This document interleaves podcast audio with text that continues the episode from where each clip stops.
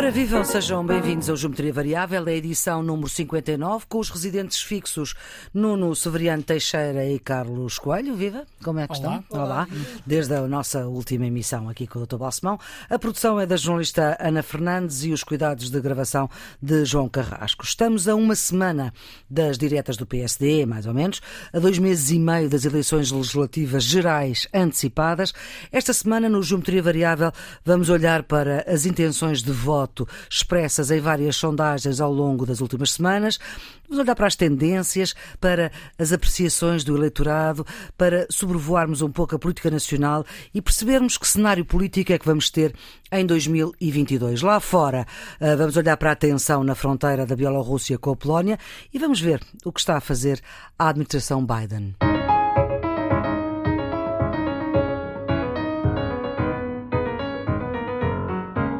Primeira nota na análise das sondagens que têm saído, desde a da Católica para a RTP, a Antena 1 e o Jornal Público, até às sondagens do Expresso SIC e as do Jornal de Negócios, praticamente todas, e não nos vamos perder aqui em grandes pormenores, praticamente todas têm uma margem de erro de 4% ou à volta disso, o que é muito e significa que cada valor que é referido pode sempre subir 4% ou descer 4%, o que obviamente baralha ainda as análises. O que quer dizer que ainda há muita indefinição.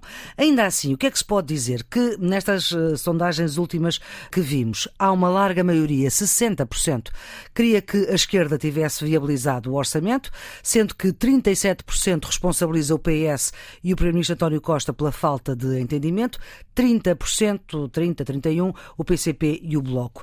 Há uma divisão sobre a decisão do Presidente da República, que foi dissolver o Parlamento e marcar eleições. 53% diziam que devia haver um novo Orçamento de Estado, 43% eleições. E quase 70% diz que a dissolução foi má para o país. Depois, juntando as várias sondagens para a intenção de voto diretamente nos partidos. O Partido Socialista ganha sempre entre os 38 e os 40, no PSD entre os 26 e os 30, a do Expresso, o Chega alcança os 10% e, portanto, é a terceira força.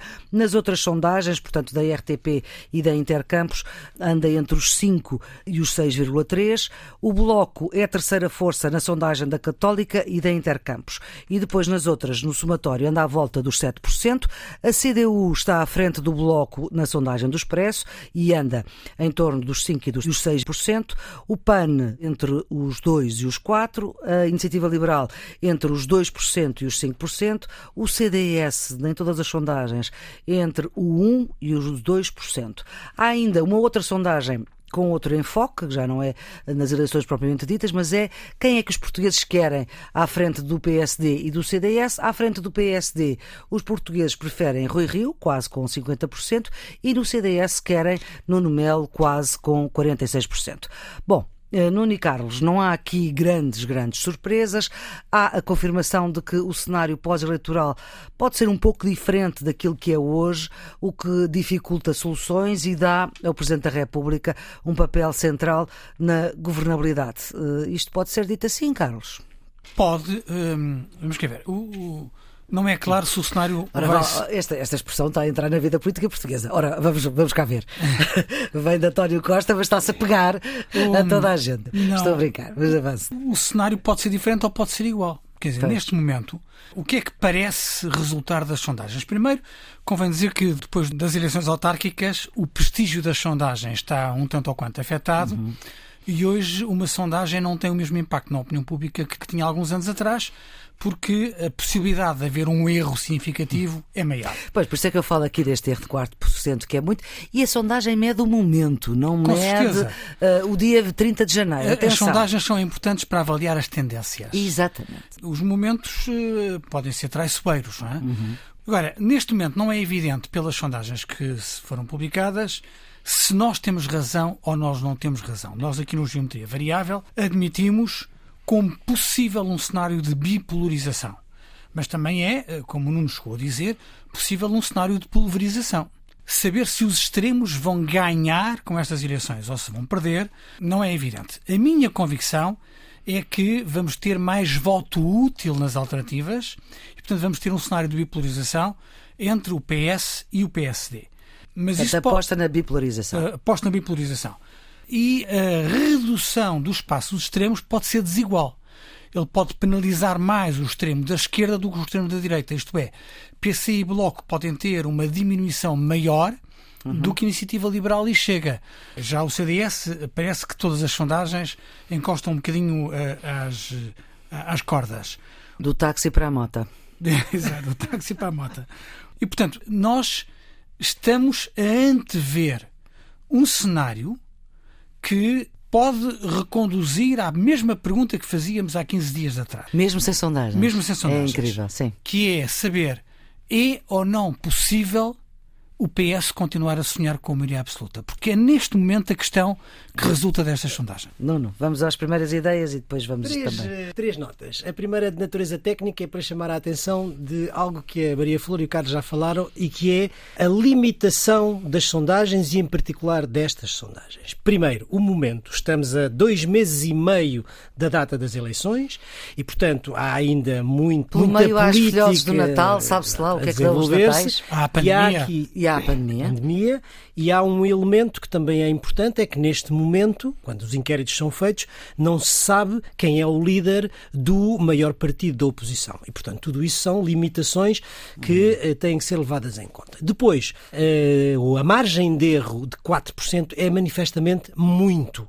E, portanto, estas sondagens têm que ser vistas com o cuidado. Aliás, o Pedro Magalhães, que foi responsável por uma delas, Delas, chamou a sim. atenção para, essa, para, esse, para esse cuidado que é necessário ter. Pedro Magalhães é um cientista social, só para quem não sabe, é um cientista social que é o- provavelmente um dos maiores. Um dos maiores, Um dos maiores. sondagens e que foi responsável pela sondagem do ICS Quistec. Foi a do Ah, Expresso. Publicada pelo Expresso. Segunda nota, sobre o momento político passado. Ou seja, elas confirmam várias das coisas que nós tínhamos afirmado aqui no Geometria Variável sem sondagens. Ou seja, que a maioria da opinião pública portuguesa não queria uma crise política. Uhum. Que a maioria da opinião pública portuguesa era contra o chumbo do orçamento. Isso é Eh, clarinho. Muito claro em todas elas, é uma Todas tendência elas, geral, e portanto que, digamos, a solução final que foi assumida pelo Presidente da República tem duas interpretações diferentes e eh, posições relativamente dispares entre, eh, entre a opinião pública portuguesa. Terceira nota. O que é que estas tendências revelam? Em primeiro lugar, porque é comum a todas uma maioria relativamente sólida do Partido Socialista, entre os 38 e os 40, mas sem chegar à maioria absoluta. E este ponto é importante porque deixa-nos em aberto como é que se faz o governo que assegure estabilidade política. Segunda tendência, e isso vai um pouco no sentido do que o Carlos estava a dizer, redução dos extremos, Dos extremos. ou seja, com a penalização do Partido Comunista e do Bloco de Esquerda e desigualmente do- da, Iniciativa Liberal e do, Chega. e do Chega. E do CDS, que O CDS é uma tendência geral que é do seu caminho para a irrelevância, digamos assim. Portanto, Vamos a ver se a mesma coisa não acontece à esquerda com o PAN, que era uma tendência que nós já tínhamos analisado aqui, esvaziamento do PAN, e de que os recentes controvérsias com a líder do PAN eh, pode ajudar eh, a aumentar. mas que ainda não se refletem nestas, Nestas. nestas, sondagens, certeza, porque o PAN certeza. ainda mantém os dos 4%. Exatamente, senhor. Entre os dois e os quatro. Eh, Entre os dois e os quatro. O que pode permitir, se isso fosse, viesse a acontecer, podia permitir uma estabilidade política e uma governabilidade associando os votos do, do Partido Socialista e do PAN para fazer, digamos, uma maioria parlamentar. Sim. Mas, obviamente, tudo isto são suposições. Neste suposições. momento, como se costuma dizer, as sondagens valem o que valem. Há aqui uma questão política de fundo. Nós vinhamos da semana passada com o António Costa a dar uma entrevista aqui na RTP em que parecia, tanto podia ser piscar à direita e à esquerda, digamos assim, como fez António Guterres, por exemplo. Depois houve algumas correções de alguns dirigentes do Partido Socialista a dizer, bom, o PS sempre prefere a esquerda antes de ir à direita. Temos Rui Rio também a dar aqui uma entrevista na Antena 1 a dizer que viabiliza o governo do PS, que já deu que o Chega também já percebeu que está a baixar um bocadinho nas sondagens. Há de facto numa em que ele é a terceira força, mas nas outras desce claramente em relação a sondagens anteriores e, portanto, a fazer também aqui uma prova de vida em relação ao governo dos Açores. O que eu vos pergunto é que fazer os dois maiores partidos, portanto, os partidos de governo, PS e PSD, se um deles ganhar, mas sem maioria, o que é que deve fazer o outro? Portanto, esta é uma pergunta espelho. Se o PSD ganhar sem maioria, o que é que deve fazer o PS? Se o PS ganhar sem maioria, o que é que deve fazer o PSD? seja quem for que ficar em primeiro lugar, tem a responsabilidade de propor uma solução. Em democracia, cada um recebe os votos do povo e exerce essa função de representação. Numa crise política, quem tem a maior responsabilidade para ultrapassar a crise é quem fica em primeiro lugar tem de propor. Nem sempre, como sabemos. Em 2015 não foi o que aconteceu. Com certeza, mas, mas a responsabilidade é essa. Certo. Quem ganha as eleições é que tem de propor uma solução. Seja ela uma solução do governo de coligação, seja ela uma solução do governo com suporte parlamentar, seja ela uma solução de navegação à vista em que faz ocasionalmente maioria para uns ou maioria com outros, de acordo com, com as circunstâncias. Quem fica em primeiro lugar é que tem de interpretar as condições objetivas que tem e de propor uma solução. E isso depende do, do leque parlamentar. Portanto, é muito difícil. Neste momento está a dizer se o PS ficar à frente e o PSD ficar em segundo, ou se o PSD ficar à frente e o PS ficar em segundo, o que acontece? Depende do leque parlamentar. Depende de quem é que faz maioria com quem. Então Rui Rio já fez a geneira para si. Sim, eu acho que Rui Rio precipitou-se. Não. Eu concordo com uma coisa que o Carlos tinha dito na, na intervenção anterior que a tendência será eventualmente maior eh, no que diz respeito à polarização do que será relativamente à fragmentação das margens. Porquê? Porque, a acreditar nas sondagens, a população em geral não cria uma crise política e cria claramente estabilidade. Certo. E, portanto, tenderá a encontrar uma solução que dê estabilidade política ao país e governabilidade. Uhum. Isso significa que provavelmente as margens serão rarefeitas Sim. e haverá um voto útil ou não nos dois maiores partidos e a o tal bipolarização. E o, e o Aquilo que os extremos querem evitar, Aquilo que os extremos querem evitar.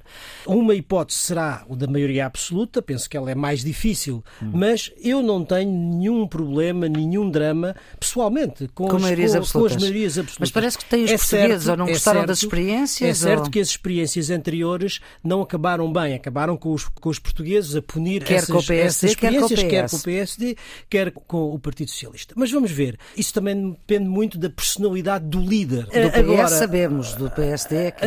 Agora, Enfim, o que me parece é que eh, não há nenhuma crise do ponto de vista do regime político que ponha em causa a qualidade da democracia. Ou seja, o sistema judicial é completamente independente em Portugal e funciona bem.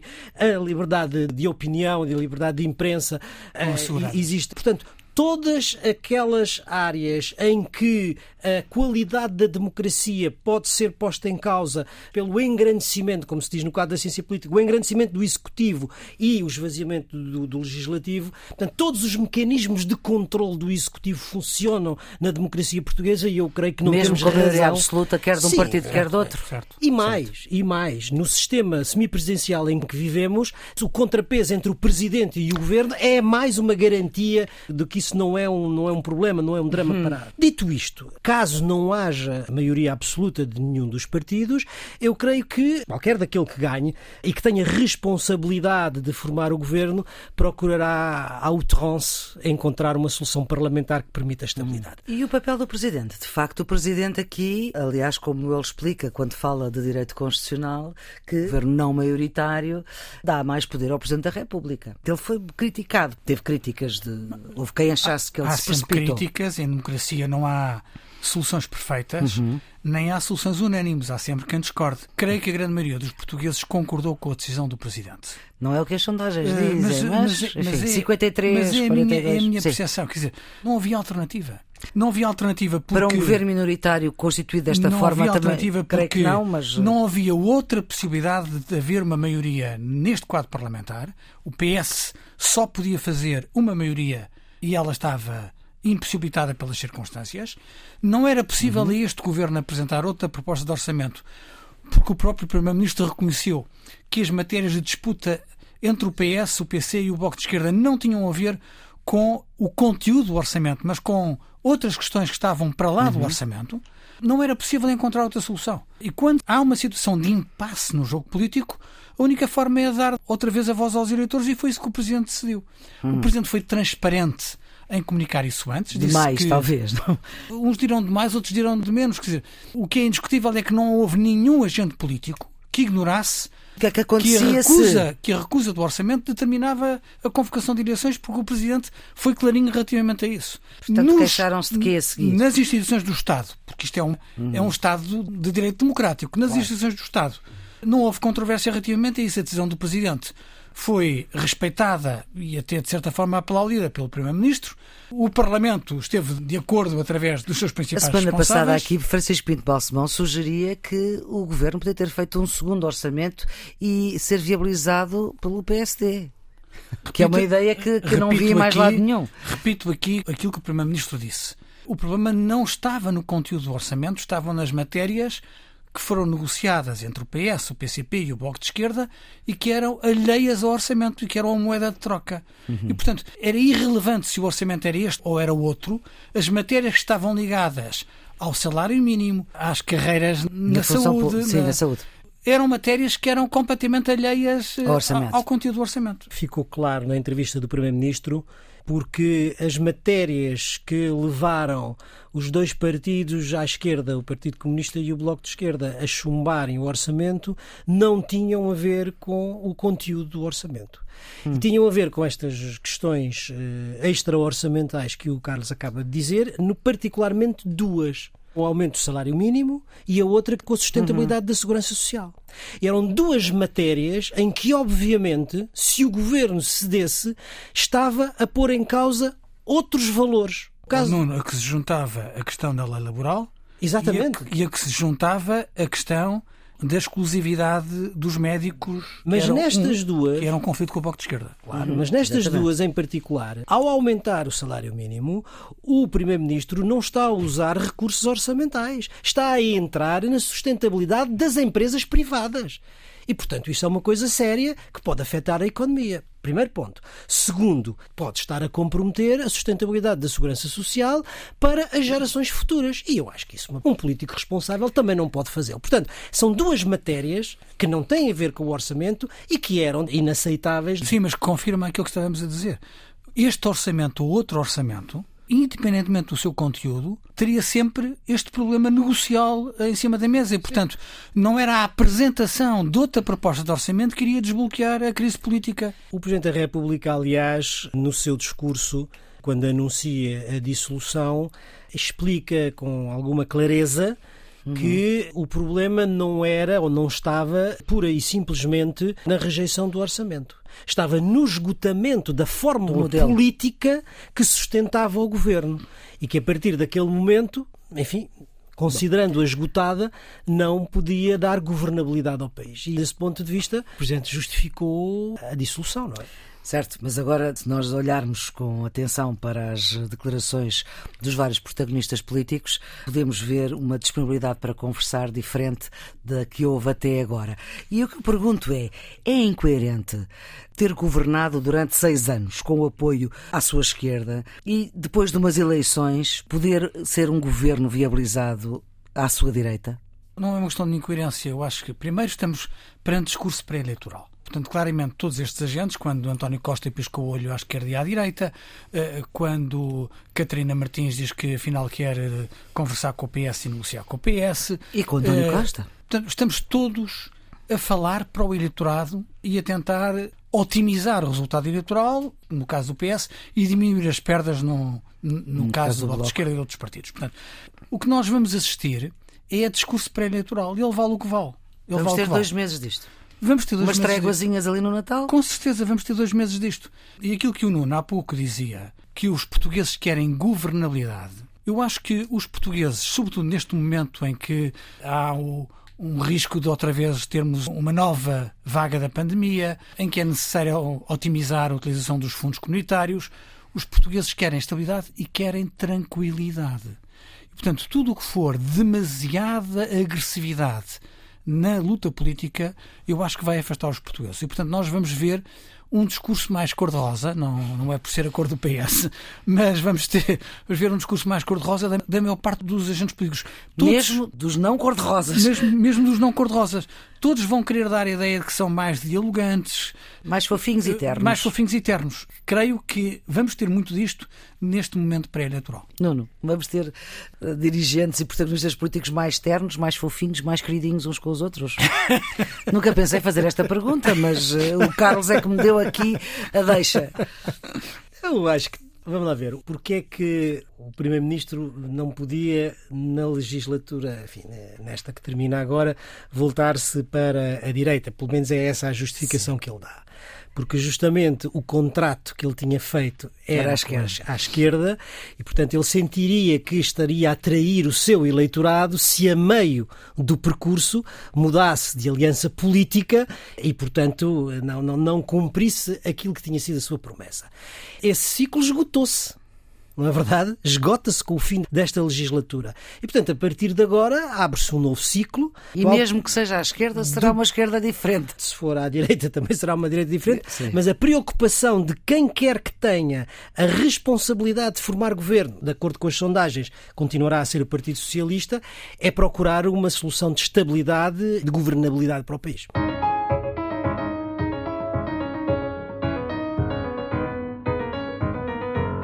Vamos agora olhar para aquela fronteira em que não se acredita naquilo que se vê. Como é que é possível chegar até aqui, à fronteira entre a Bielorrússia e a Polónia? Como é que as pessoas foram lá parar? Como é que aquilo está a acontecer? Não, não. Como é que as pessoas foram lá parar? Eh, de forma orquestrada certo. Eh, e muito bem organizada. Há um fluxo que vem dos países de origem, em particular do Iraque, da Síria e de outros países com instabilidade no Médio Oriente, que é organizado com companhias de aviação a fazerem viagens diretamente desses países de origem para Minsk, capital da Bielorrússia, orquestrado bem entendido pelo governo bielorrusso, e depois, eh, uma vez chegados a Minsk, eles são escoltados por forças de segurança e forças militares da própria Bielorrússia até às fronteiras externas da União Europeia. Primeiro foi a Lituânia e agora, e agora a Polónia. É todo um fluxo que é organizado, que é orquestrado pelo. Com pelo, o objetivo pelo, de. Com o objetivo. Vamos lá ver, o Lukashenko tem um conflito latente desde a sua reeleição com a União Europeia porque a União Europeia não reconheceu as eleições em que ele foi reeleito e, portanto, não o reconhece como presidente legítimo da Bielorrússia. Desde essa altura, a União Europeia lançou um pacote de sanções a Lukashenko e à sua entourage política. A seguir, o processo escala. Não sei se estão lembrados quando Lukashenko sequestra um voo comercial para raptar um dos passageiros que, por sinal, era um oposicionista ao seu regime, novo pacote de sanções e, portanto, neste momento é a utilização dos migrantes e dos refugiados como arma de pressão política e diplomática sobre a União Europeia, na minha perspectiva, com dois objetivos. O primeiro objetivo é o de tentar pressionar para aliviar as sanções ou para as reduzir, as sanções económicas. Não para ser reconhecido. E eu acho que, em último caso, para ser reconhecido. Ah, Como? Como? Tendo o exemplo daquilo que aconteceu na crise dos refugiados de 2015, em que a União Europeia particularmente a Alemanha, mas portanto, a União Europeia negocia um acordo com a Turquia para que a Turquia estanque, digamos, o fluxo dos refugiados, uhum. Lukashenko pensaria que poderia negociar um acordo do mesmo género com a União Europeia, o que indiretamente significava que ele era um interlocutor válido e, portanto, que lhe estavam a aceitar a legitimidade uhum. política. Ora, é isso que eu julgo que a União Europeia não deve fazer de todo uhum. e não está a fazer. E a resposta europeia é fazer um muro, Carlos? Não, a resposta europeia não é fazer um muro, mas a Polónia não vai facilitar. Polónia e vai fazer esse muro. Vai fazer o muro. Com o apoio e, da União Europeia. O, ou não? A decisão de fazer o muro é uma decisão polaca, não é uma decisão da União Europeia. Aliás, a Polónia está a diversificar os seus instrumentos internacionais. A Polónia avisou que vai invocar o artigo 4 do tratado, do Tratado de Washington, que, que criou a NATO, que é uma espécie de primeiro passo antes de uma intervenção armada. Hum. Consulta o, política. O artigo 4 determina a concertação entre os Estados-membros. Da NATO. Da NATO. É um artigo que está previsto para situações de emergência, que obriga à unanimidade, que aparentemente não teria grande viabilidade em ser aprovado porque o Presidente da Lituânia tinha dito que não concordava. Olha, esta semana o Presidente da Lituânia já vai dizer que concorda, portanto vai dar apoio expresso à Polónia e isto pode acontecer. Para termos uma ideia, o Nuno saberá melhor do que eu, o artigo 4 do tratado nunca foi utilizado no século XX e foi utilizado apenas seis vezes uh, no século XXI. Uma vez pela Polónia. É um instrumento tem um valor mais simbólico do que significativo, portanto, não é uma declaração de guerra, mas que obriga à concertação dos Estados da NATO e que significa defesa militar. Portanto, significa que a Polónia considera que esta ameaça da Bielorrússia põe em risco a sua fronteira e põe em risco a sua segurança. E isto é um agravamento eh, da tensão na fronteira entre a Polónia e a Bielorrússia. É, e este é um elemento qual é preciso prestar muita atenção, porque eh, é um elemento que pode vir a agravar a tensão e a escalar o conflito, vamos dizer uhum. assim. Porque eh, até aqui o que está em causa são relações bilaterais entre dois Estados, a Polónia e a Bielorrússia, por um lado, e a União Europeia. Até aqui a NATO não entra e, no meu ponto de vista, seria desejável que não entrasse. Porquê? Uhum. É evidente que a Polónia é um membro ativo e muito ativo dentro da Aliança Atlântica, vai querer mobilizar a Aliança Atlântica para este conflito, que não é um conflito de natureza militar de todo, pois. é uma questão de segurança humana, não é uma uhum. questão de segurança militar. E ao arrastar ou ao trazer para o conflito a NATO, isso dá razão ou dá, dá pretexto para a Rússia apoiar a Bielorrússia e nós sabemos como já está tensa a relação entre a NATO e a Rússia, que, digamos, fechar os seus escritórios. Portanto, isso seria mais um elemento a agravar que eu acho que é de todo indesejável, é absolutamente indesejável. Eu concordo. O que para mim é relevante não é a resposta da NATO, é a intenção da Polónia. Claro, com é a certeza. Da Polónia. Isso significa que a Polónia está claramente a subir o tom face à Bielorrússia na agressão à sua fronteira. E, e, criando, digamos, uma tensão também com a própria União Europeia, não é? Porque, naturalmente, esta questão é utilizada ou aproveitada do ponto de vista da política interna polaca para reforçar o seu elan nacionalista uhum.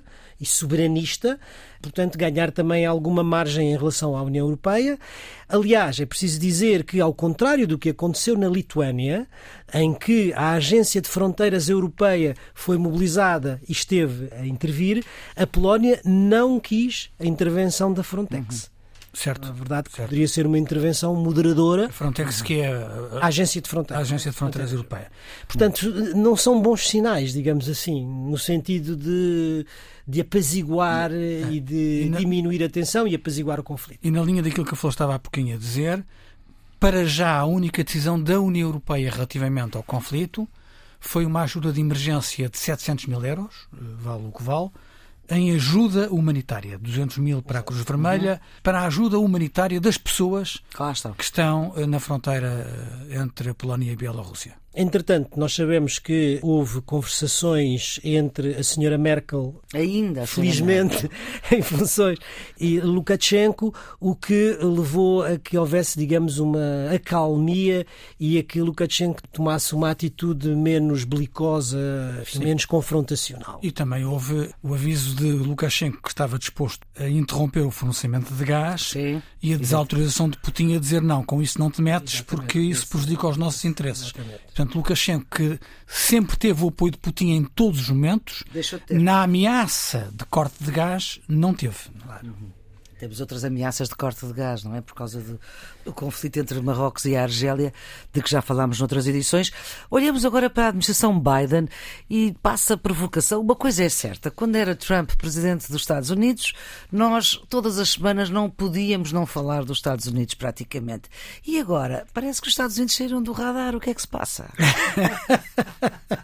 Biden é, é um presidente mais tranquilo. Está bem, mas tão tranquilo assim? Esta semana tivemos Sim, temos um, assunto. Temos um assunto e que tem a ver com a cimeira virtual com a China. Sim. Ponto virtual de porque não foi presencial, não é? Sim, sim. Uhum. Mas foi uma conferência que existiu. Sim, sim, uma conferência que existiu via online, Exatamente, digamos online. assim. É uma conferência muito importante porque toca naquele que é o tema central, não só para a política externa americana, mas também para a política externa chinesa, o que significa para a ordem internacional Nós sabemos como a questão da China e da rivalidade crescente entre os Estados Unidos e a China é um tema dominante na política externa americana e é, aliás, dos poucos que é bipartidário, ou seja, em que republicanos e democratas têm consenso político sobre a forma da relação com a China, mas desde o primeiro encontro a nível de ministros dos negócios estrangeiros em Anchorage, bem se uhum. lembram, no Alasca, que foi de uma grande tensão entre a China e os Estados Unidos, Exatamente. que essa tensão não baixou.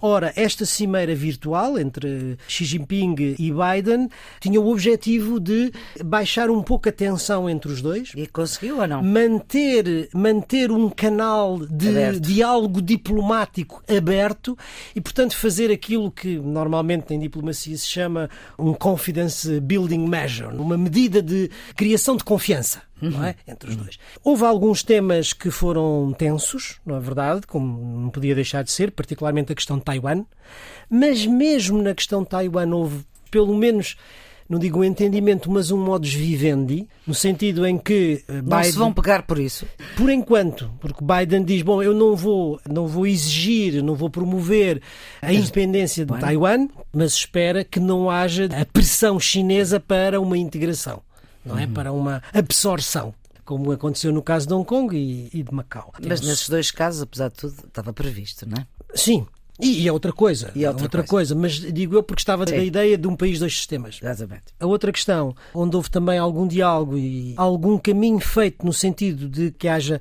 eh, pelo menos conversação, tem a ver com uma grande preocupação americana que é o crescimento das ogivas nucleares chinesas. E, portanto, também aí há um progresso no sentido de que haja conversação entre os dois.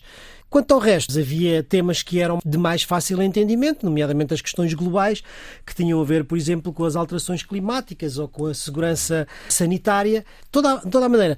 Eu acho que é, é positivo é positivo porque baixa o nível da tensão e deixa um canal diplomático aberto. Levantou-se um bocadinho a fervura da, da panela de pressão. Passando a minha provocação de que com Trump falávamos dos Estados Unidos toda a hora e com Biden nem, nem tanto, Carlos. No plano das relações internacionais é sempre bom que as pessoas falem. Ainda assim, a cimeira foi completamente inconsequente. Primeiro, tivemos três horas e meia a discutir. O Nuno não concorda muito, franziu ali muito a testa. O Nuno já disse que há um output positivo certo. na diminuição de tensão e admito que ele tenha razão, mas eh, não há mais do que isso. Mas também okay. não se esperava mais, Carlos.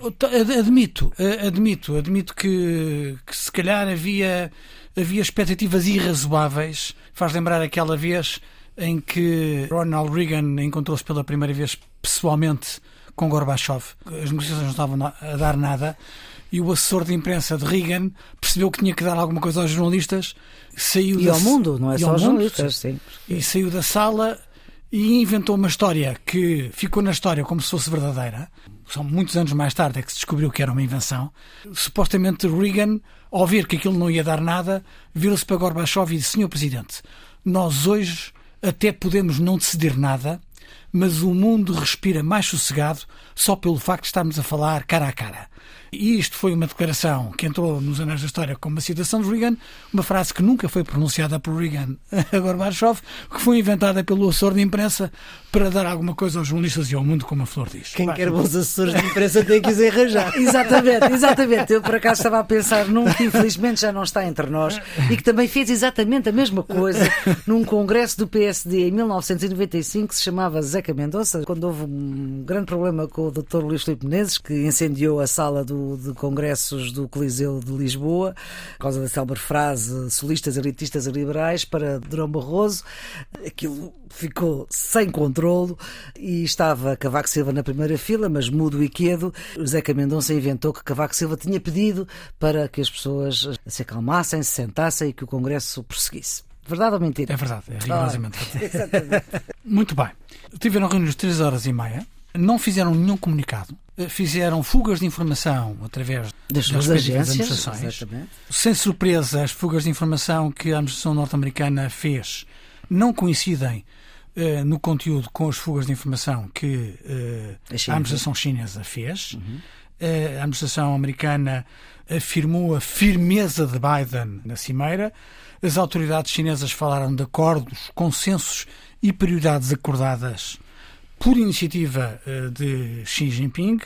Curiosamente, ambos os líderes chegam a esta cimeira reforçados.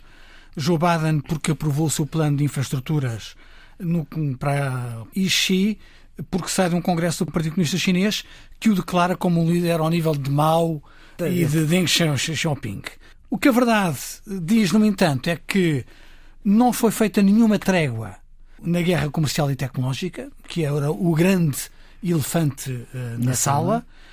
Taiwan terá sido conversado incidentalmente, segundo fontes de informação americanas, quando se estava à espera que pudesse ter sido um maior tópico de discussão, uhum. não foi, e portanto não há nenhuma decisão, não há nenhum acordo, não há nenhum compromisso. A única coisa que há, como diz o Nuno, é uma aparente diminuição da tensão. Ora, eh, isso tem, é a tal história isso do, tem o seu valor. Do assessor de... Isso tem o seu valor, mas depois de 13 de horas e meia numa cimeira entre o Presidente dos Estados Unidos e o líder chinês, talvez expresse um bocadinho mais não vamos esperar que a rivalidade entre uma potência dominante e uma potência emergente eh, se esvaia numa, numa, numa conversa de três horas. Não? É? Ela vai continuar e vai continuar por décadas. Uhum. Nós vamos assistir a isso.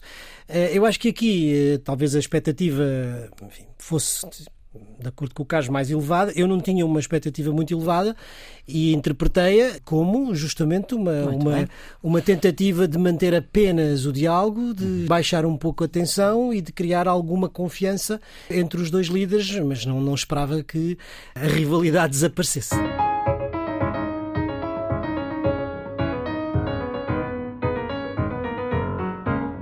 Ora, vamos para os redondos, bicudos e quadrados. Carlos, vamos começar por si pelos quadrados. A decisão do Tribunal de Justiça da União Europeia que condenou o governo de Vítor Orbán. Vítor Orbán, na Hungria, aprovou uma legislação que viola uma vez mais o direito da União Europeia, uma legislação que dificulta a obtenção de asilo e que criminaliza as organizações humanitárias que apoiam os candidatos a asilo. Isso viola claramente o direito da União e o Tribunal de Justiça condena Vítor Orbán e o governo húngaro. Isto vai aumentar as tensões entre a Hungria e a União Europeia. A condenação é, é qual? É dizer que as decisões judiciais aprovadas pela Hungria violam o direito comunitário e têm que ser revogadas. O meu quadrado vai para a falta de professores em Portugal. Uhum. É um estudo da nova SBE, para quem não sabe, a Faculdade de Economia da Universidade Nova, que estima que nos próximos 10 anos vão faltar cerca de 34.500 professores do ensino básico e secundário no sistema de ensino em Portugal. Isto porque se vão reformar, não é? Porque o crescimento da aposentação dos professores é muito superior à diminuição do número de alunos. Ora, como nós sabemos, o ensino é o futuro da sociedade. Esta é uma questão de política pública em relação à qual deve haver maior atenção nos próximos tempos. Vamos para os bicudos. Os números do Covid-19 que nos devem alertar no momento em que a pandemia parece voltar a ganhar força na Europa e em Portugal também. E a dimensão económica que isso tem, a Unidade Técnica de Apoio Orçamental estima em 6 mil milhões de euros o impacto orçamental direto da pandemia já em 2021 é uma realidade que não pode deixar de nos preocupar. O culto também vai para a nova vaga da pandemia. Nós, a semana passada, eh, tínhamos visto que a previsão era de que Portugal atingisse os 2 mil casos diários em dezembro. Pois nós estamos a meio de novembro e já se ultrapassaram os 2.500 casos diários. Uhum apesar do índice alto da vacinação em Portugal, é expectável que a reunião do Infarmed, que hoje se realiza, venha a dar pistas no sentido de que possa haver novas restrições. É, aliás, a tendência que está a acontecer em toda a então. Europa e que é uma preocupação. Sem estado de emergência, pelo menos até Parece agora. Que... Redondos, coisas boas. O meu redondo vai para o acordo alcançado para o Orçamento da União Europeia para 2022. Todos os anos assistimos a negociações até ao prazo limite, este ano não foi exceção. A equipa negocial do Parlamento Europeu, em que se destaca o português José Manuel Fernandes, conseguiu aumentar o orçamento em 480 milhões de euros para programas essenciais como o Horizonte Europa, programas para a ação climática, programa para o mercado único e ainda a Procuradoria Europeia, entre outros exemplos. Destaque ainda para o reforço do programa Erasmus e dos fundos para a migração e para a ajuda humanitária. Aliás, o Manuel Fernandes, do PST, já foi eleito pelos seus pares como o melhor eurodeputado Sim, e é ano o, passado. E é o líder da bancada da maioria, portanto, a bancada uhum. do PPE, na poderosa Comissão de Orçamentos do, Orçamento. do Parlamento Europeu. O meu redondo, redondo vai para a criação de dois novos centros tecnológicos e de transformação digital que a Deloitte abre em Portugal. Com vai criar nos próximos quatro anos trabalho. entre 1.500 a 2.000 postos de trabalho altamente qualificados depois de outras empresas tecnológicas já terem aberto centros do mesmo género em Portugal nos últimos anos, esta é a confirmação do sucesso das políticas de digitalização em Portugal e que eu acho que devemos sublinhar. Ainda, aliás, há poucos dias, a Comissão Europeia revelou que Portugal tinha subido três lugares no índice da digitalidade das economias e das sociedades. Uma nova palavra, digitalidade.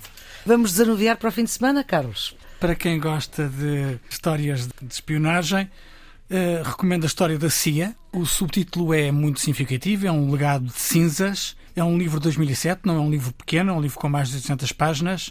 Uh, Tim Weiner foi vencedor do prémio Pulitzer e é uma grande história da CIA. A minha, a minha sugestão esta semana, enquanto ainda pudermos, vai para a música e para dois concertos comemorativos dos 50 anos da carreira de Bonga. Um hoje em Lisboa, no Altice Arena, outro amanhã no Porto, no pavilhão Rosa Mota. A música do Bonga foi uma das primeiras a dar voz à luta pela independência em Angola e leva agora 50 anos a fazer a ponte entre a música angolana e a música portuguesa, uhum. entre a cultura africana e a cultura europeia e a pôr toda a gente a dançar. Para bem, então é com esta música de Bonga que vamos de fim de semana. Esta equipa, Nuno Severiano Teixeira, Carlos Coelho, Ana Fernandes, Maria Flor Pedroso uh, e os cuidados de emissão de João Carrasco. Esta equipa volta para a semana para chamar a atenção daquilo que interessa reter da semana que passou. Tenham um bom dia. O candongueiro para levar no caminho vai dizendo volto já pro destino que não sabe o que encontrar. Solidão que dura muito traz azar tem que ir para outro lugar. Vai vazando sem olhar para trás, para não ter que se arrepender. O ruído dos canucos a chamar dia, as marcas bem vivas do lugar. Estão dizendo que eu devia te informar, maricota, que na estranja cada um no seu lugar. Os balados estão aqui, estão a chegar. E o pobre em qualquer lado vai penar.